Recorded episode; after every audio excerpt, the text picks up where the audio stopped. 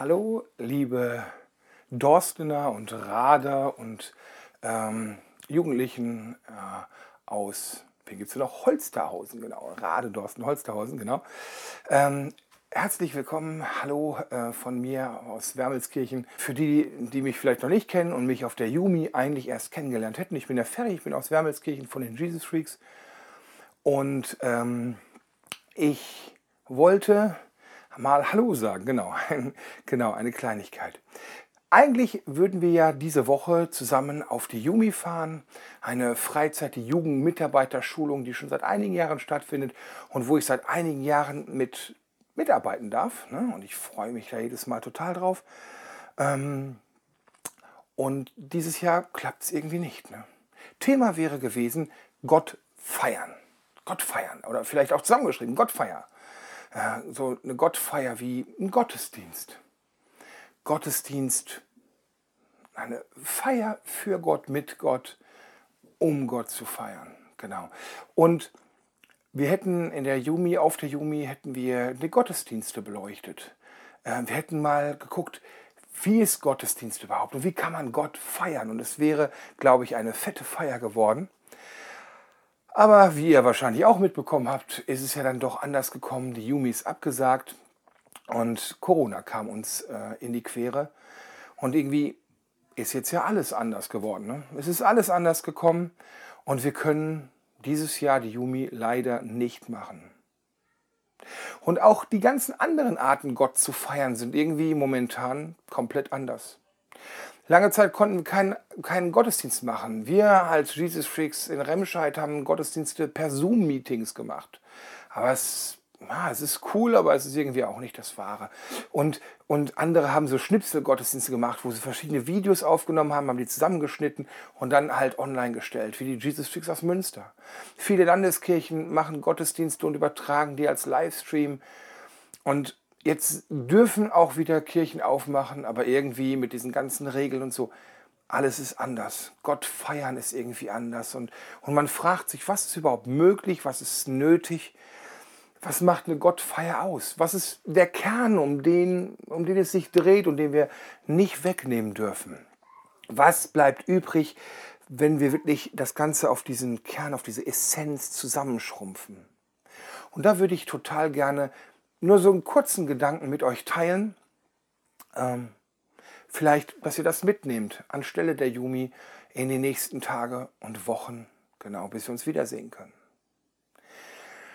Paulus schreibt im Römerbrief, Römer 12 ab Vers 1 folgendes an die Römer.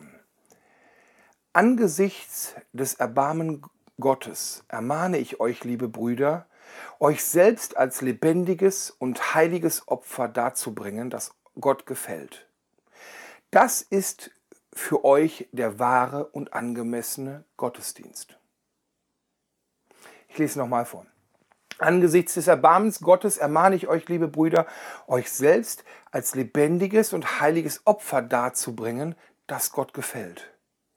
Das ist für euch der wahre und angemessene Gottesdienst.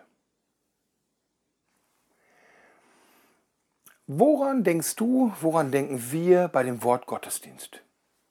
Eigentlich denkt man als erstes mal an die große Kirche und äh, da drin dann eine Feier. Oder Kirchengebäude, je nachdem, was man für eine Gemeinde besucht. Ähm, bei uns ist das eine große Disco, aber halt das große Gebäude und da findet sonntags dann ein Gottesdienst statt. Und ähm, es ist eine Predigt, es gibt Musik, es gibt eine Liturgie, es gibt ein Abendmahl, der Klingelbeutel geht rum, so, so diese Veranstaltung halt, so, so, so ein Gottesdienst.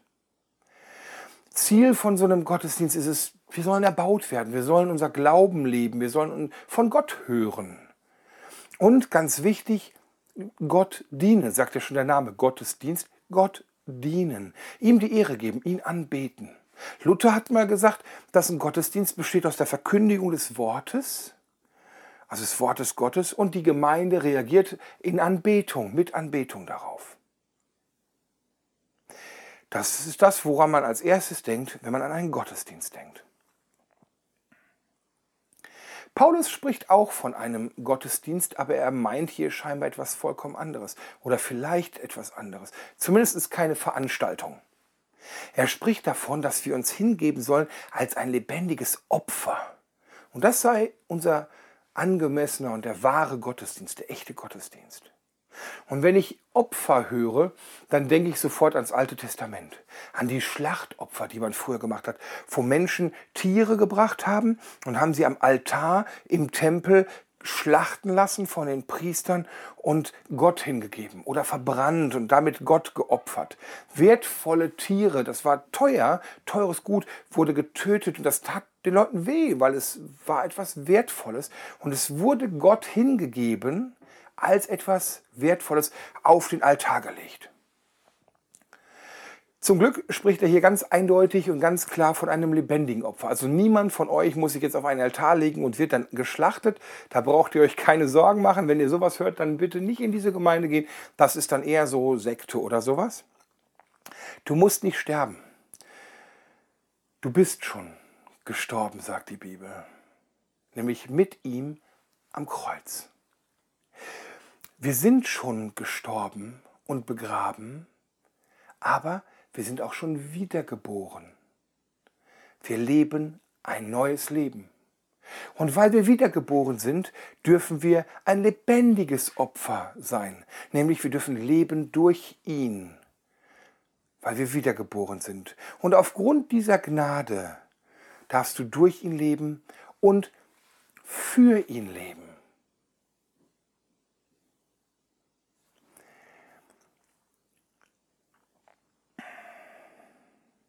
Es geht Paulus, es geht bei Gottesdienst nicht um schöne Kirchengebäude, nicht um gute Musik, nicht um eine tolle Verkündigung, nicht um sakrale Feiern, nicht um irgendwie, wow, irgendwie eine geile Veranstaltung. Das ist nicht schlecht. Ich liebe das in den ganzen Ausprägungen, die es da gibt.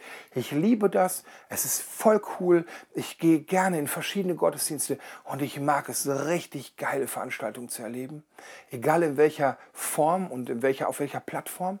Ich liebe das. Versteht mich nicht falsch. Aber es geht um dich. Es geht um mich. Es geht um dich. Es geht um Hingabe. Ein Opfer gibt man hin. Es ist dann weg. Es geht um Hingabe. Jeden Morgen neu aufzustehen und zu sagen, ich lege mein Leben, das, was ich bin, jeden Bereich meines Lebens, jeden Gedanken, jedes Wort, jede Tat, mein ganzes Sein komplett gehört dir und ich lege es dir auf den Altar im Gebet, jeden Morgen neu. Es gehört dir. Mach damit, was du willst. Dir gehört mein Leben ganz. Oder wie Paulus an die Galater schreibt, ich lebe, aber nicht mehr ich selbst, sondern Christus lebt in mir. Das ist ein Opfer, diese Hingabe. Und ich will Mut machen, ich will dir Mut machen. Entscheide dich jeden Tag neu für ein Leben als ein lebendiges Opfer, dass du lebst und nicht mehr du lebst, sondern Christus lebt in dir. Gib ihm dein ganzes Leben, dein ganzes Sein, leg es vor ihn hin und sag ihm, Gott bitte, mach mit mir, was du willst. Geh hin, wohin du mit mir gehen willst. Du bist der Herr, ich gehorche, egal was du sagst.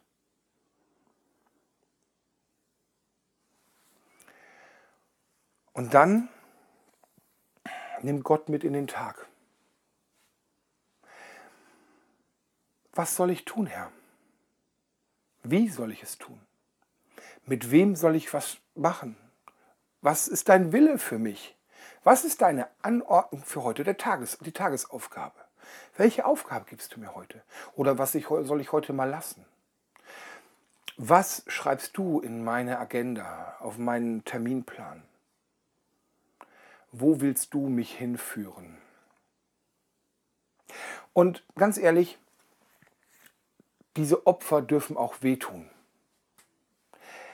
Wenn nicht mein Wille zählt, wenn es mal unbequem ist, wenn es mal nicht so ist, wie ich es gerne hätte, wenn es mich was kostet, wenn es echte Selbstaufgabe ist.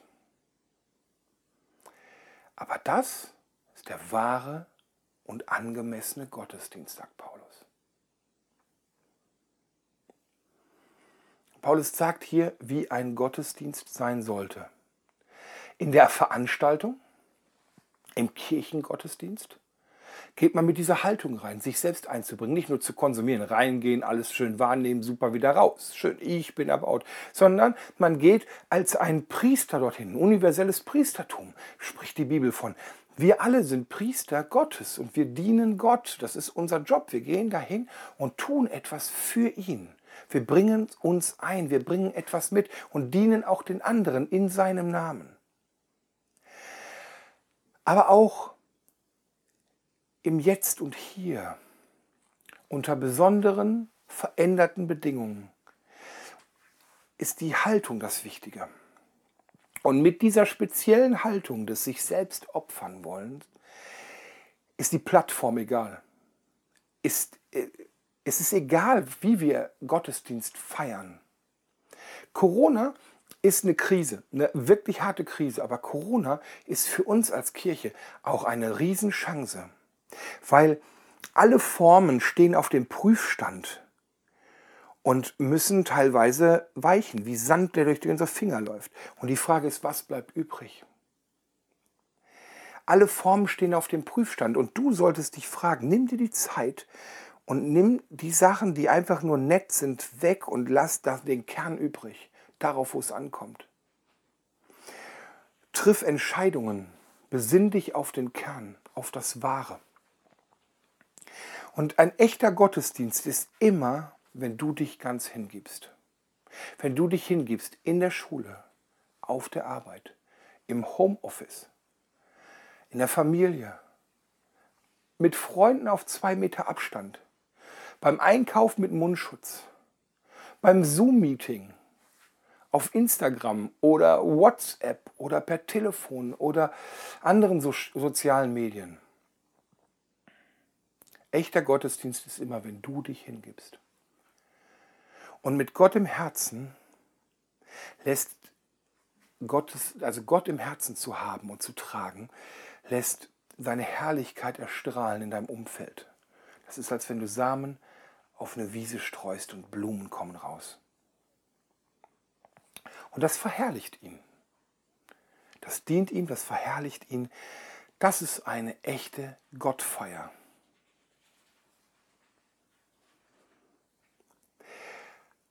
Leute, Gott ist größer als Corona.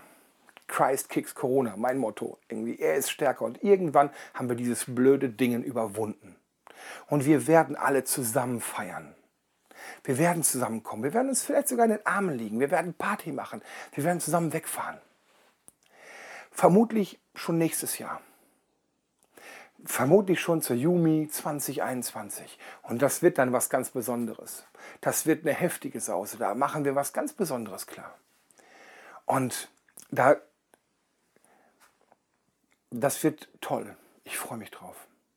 Und wenn wir jetzt uns als hingeben, als diese Opfer, von denen ich gerade sprach, ähm, als einen wahren Gottesdienst, wenn wir diese Essenz kultivieren, trainieren, ähm, herausbringen, dann wird das auf der nächsten Yumi Auswirkungen haben. Dann werden wir dieses gleiche Thema vielleicht aufgreifen und mit einer ganz anderen Qualität und Tiefe da drauf blicken. Und die Yumi wird einen höheren Tiefgang haben. Das wird der Knaller. Es wird wunderschön. Wir werden es genießen und ich freue mich total darauf. Amen. Ich will nicht gehen oder Schluss machen hier, ohne euch zu segnen. Ich will euch unbedingt segnen. Und das ist ein bisschen komisch irgendwie, weil wir das jetzt ja so digital aufnehmen und so. Aber ich glaube jetzt wirklich an euch und so wie ich jetzt für euch bete, ich glaube, das kommt an, wenn du das für dich annimmst. Lieber Herr, ich bete für die Leute, die das jetzt sehen, für die Leute aus Dorsten, Holsterhausen, Rade und Umgebung, für die anderen, die das jetzt noch zu Gesicht bekommen. Ich bete für Jugendmitarbeiter und für die, die auf die Jumi mitgefahren wären. Ich bete für die Pastoren, ich bete für die Gemeinde. Und ich segne euch, ich segne euch mit Geduld und Kraft, diese Situation jetzt zu durch, durchzustehen Ich segne euch mit dem Frieden Gottes, welcher höher ist als alle Vernunft.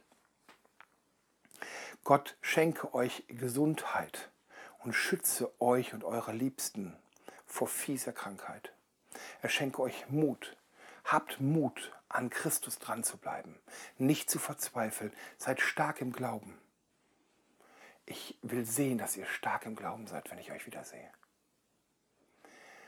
Gott schenke euch Frieden. Amen.